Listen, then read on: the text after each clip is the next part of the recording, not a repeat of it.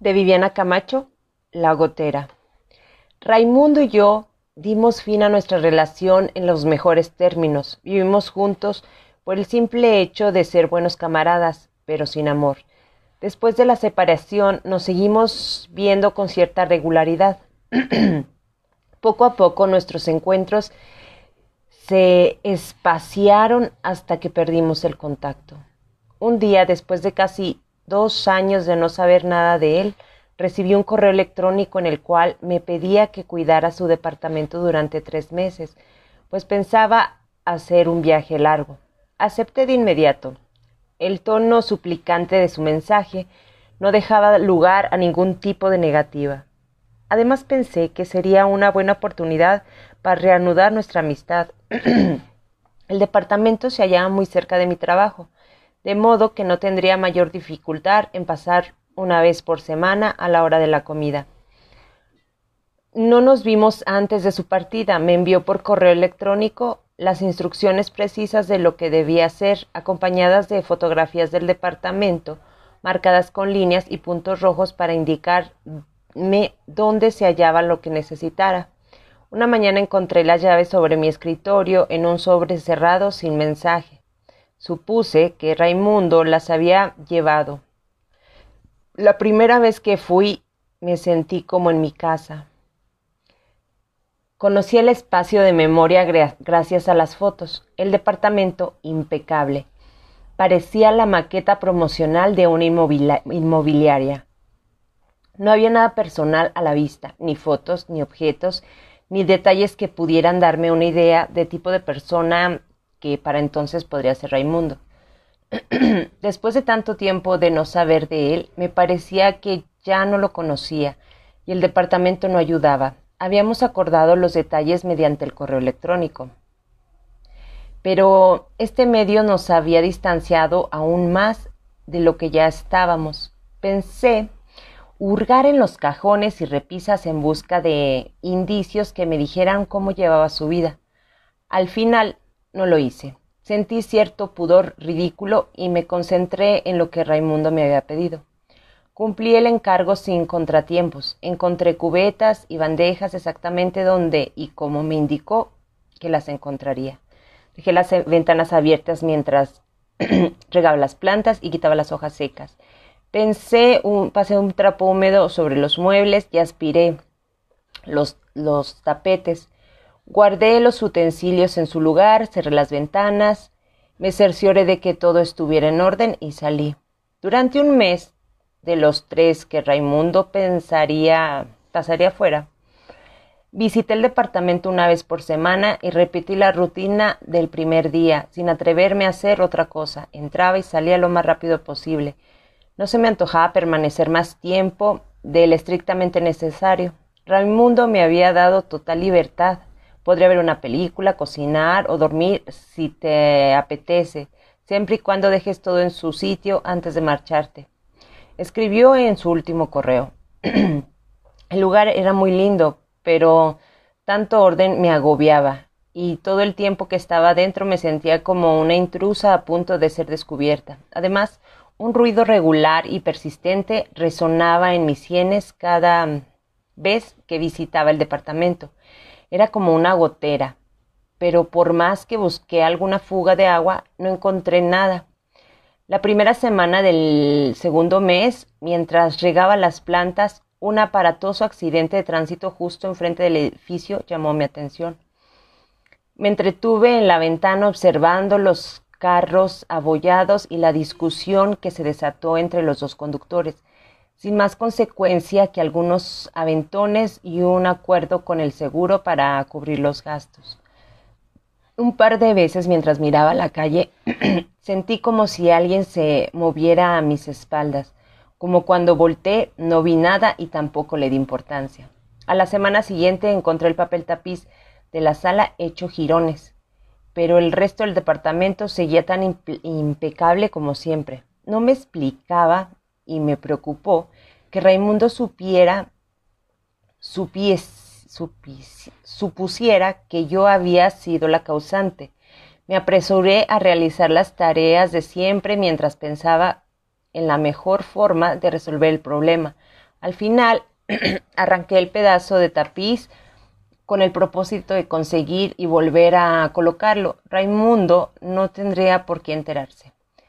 Cuando salí del edificio caí en cuenta de que había olvidado regar una de las plantas. Me dio pereza regresar y confié en que la maceta tendría suficiente agua hasta mi próxima visita. Dediqué el fin de semana a buscar el, el, tapiz, pero no pude hallarlo. Al parecer se trataba de un papel descontinuado.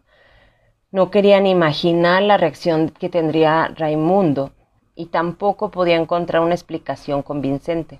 La semana siguiente regresé con miedo, no sabía lo que me esperaba. Un olor nauseabundo me recibió en el pasillo. Aceleré el paso mientras maldecía a la vecina, una viejecilla de aspecto descuidado que vivía sola y que siempre estaba ávida de conversar con alguien. Pensé que ella era la causante del hedor. Cuando abrí la puerta el olor me golpeó de frente. Me tapé boca y nariz con la manga del suéter y entré con el codo para adelante como si alguien o algo me impidiera el paso. Abrí las ventanas de par en par y busqué la causa sin encontrarla. Mientras la peste se iba, me dispuse a regar las plantas con la firme convicción de largarme lo antes posible. Pensé que el tufo sería igual que la gotera que escuché desde el primer día, imaginación mía un hecho sin explicación, por lo cual no valía la pena perder el tiempo. Entonces me di cuenta que el tapiz se encontraba en perfecto estado, pero el diseño era distinto. Mientras pensaba en una explicación me percaté de que la planta que había olvidado regar estaba muerta. Removí la tierra y las raíces se hicieron polvo en mis manos. Enterré los restos de la planta en la misma maceta y terminé mis tareas sintiéndome culpable.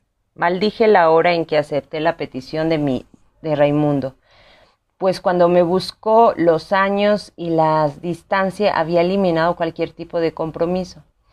En el camino a casa pensé que podría no ser su departamento, no había nada que me lo recordara. No había visto a Raimundo ni hablado con él. El servidor me rebotaba los mensajes indicándome que la dirección de correo electrónico con la que mantuvimos comunicación antes de su partida ya no existía.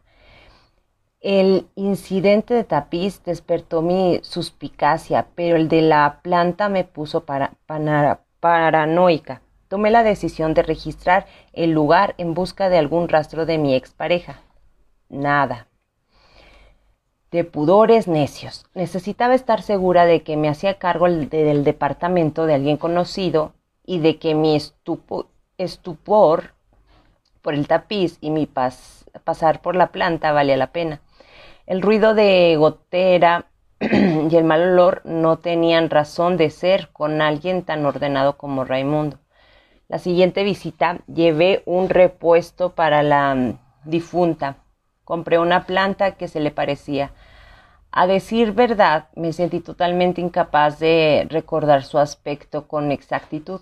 Cuando introduje la llave en la cerradura estuve a punto de largarme. No había ningún olor, pero tenía la sospecha de que me esperaba otra sorpresa poco agradable y no tenía ganas de enfrentarme a un departamento impersonal cuyo propietario era un fantasma. Aspiré aire y me dispuse a realizar mis actividades semanales, abrir ventanas, regar plantas y arrancar y tirar hojas muertas, limpiar muebles y aspirar tapetes. Al final planté la nueva mata en la maceta, en la maceta vacía con la seguridad de que no sobreviviría. Luego me eh, precipité a la recámara y abrí todos los cajones, todos estaban vacíos. No había ropa, ni papeles, ni objetos personales, nada. Mi párpado izquierdo temblaba con insistencia, me sentía en un abismo, en el vacío, en un lugar inexistente. Salía de la habitación y cerré las ventanas. Mientras guardaba la aspiradora sentí un cosquilleo en la oreja como si alguien hubiera suspirado ahí a mis espaldas. Una gota de sudor frío recorrió mi espalda. El párpado dejó de temblar, el miedo me paralizó un momento. Me costó trabajo comprobar que estaba sola y que las ventanas cerradas impedían el paso del viento. El ruido de la gotera se hizo más insistente como si hubiera crecido. regresé a la oficina y le dije a Raimundo en un correo electrónico que no sentía que lo sentía mucho, pero que no podía seguir cuidando su departamento debido a una carga abrumadora de trabajo y porque me deprimía entrar a un lugar que parecía no haber estado habitado nunca. No le comenté nada de los de las extrañas experiencias, eran poco creíbles. Esperé la respuesta en vano. Si al principio dudaba de la identidad del dueño del departamento, ahora dudaba de mi cordura. Aunque cumplí con mi palabra, continuamente jugaba con las llaves. Cuando llegó el día de la visita semanal traté de ignorarla y fui a comer con los compañeros de trabajo. Inútil. No pude dormir durante toda la noche. Era más fuerte mi curiosidad que el miedo y el fastidio. Sabía que el departamento de Raimundo había cambiado de algún modo y quería verlo, y a la mañana siguiente me levanté temprano y fui directo ahí. En cuanto la cerradura se dio, empujé la puerta con el pie y entré con los ojos cerrados. Al abrirlos descubrí que las sillas y los sillones estaban despanzurrados. Lo demás parecía estar en orden. No, no percibí ningún olor ni sonido. Abrí las ventanas, regué las macetas, corté y tiré las hojas muertas, limpié los muebles y aspiré eh, los tapetes. La planta nueva estaba radiante, pero era totalmente diferente a la anterior. La luz de la mañana le daba al departamento un aspecto más acogedor, cómoda y relajada. Me dejé caer en uno de los sillones despanzurrados y cerré los ojos. La sensación de que alguien pasaba corriendo frente a mí me hizo abrirlos. No había escuchado ningún ruido, pero la impresión de que no estaba sola era tan clara que se me erizó el cabello de la nuca. Me levanté y busqué en todas las habitaciones y en los escondites posibles sin encontrar nada. Salí decidida a no regresar. Tiré las llaves en una jardinera cerca de la oficina y traté de no pensar. Después me arrepentí.